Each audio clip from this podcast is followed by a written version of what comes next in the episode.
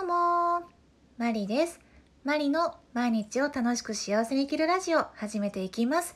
皆様いかがお過ごしでしょうか。今回は人との距離感についてお話をしていきます。この距離感というのは、えー、体の距離感のお話ではなく心の距離感のお話です。例えば、えー、彼氏彼女、えー、パートナー友人知人や、えー、会社の仲間だったりいろんな人との接し方にはこの距離感というのが大事です、えー、この距離感相手を尊重することにもつながりますしこの距離感がうまく保てていると円滑なコミュニケーションをとっていくことができます。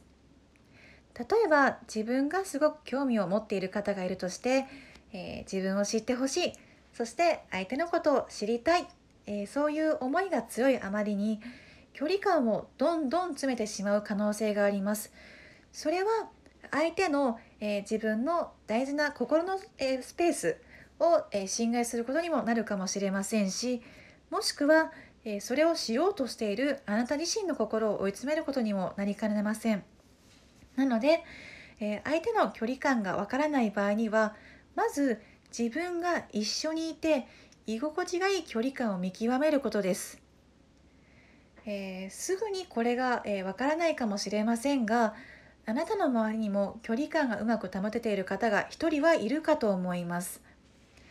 私の周りにも、えー、この距離感の保ち方が異常にうまい方がいます、えー、特に、えー、人とコミュニケーションをすることによって、え仕事をしてきた方えー、この距離感の保ち方が異常にうまいです。一緒にいるだけで居心地が良くてそしてこちらに気づ、えー、気遣いをさせないような、えー、心配りをしてくれています、えそういった、えプロの心配り、え距離感の保ち方を、えやるには、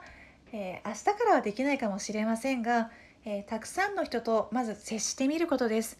その中で、え人は人で磨かれていきますので、え学びがあると思います。えまず、え心がけてやっていってみてください。何かの参考になりましたら幸いです。それじゃあまた。